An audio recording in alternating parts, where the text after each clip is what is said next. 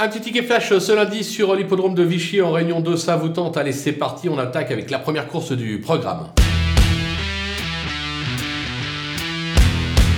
Dans cette épreuve, on va faire confiance à Nicolas Mortane qui présente deux éléments. On commence par l'As qui se nomme Yann Venezi. Euh, c'est une jument qui possède des moyens, qui se montre malheureusement parfois fautive, mais le dernier coup c'était plutôt pas mal sous la selle avec une deuxième place à la clé. J'ai la sensation qu'elle devrait pouvoir confirmer euh, ce lundi. Derrière, on va lui opposer le 5 Inglorious euh, Carles qui lui aussi a montré des moyens sous la selle. Il s'est notamment imposé lors de son avant-dernière tentative. Je pense que les deux peuvent lutter pour la victoire dans cette raison pour laquelle on va tenter le couplet gagnant placé.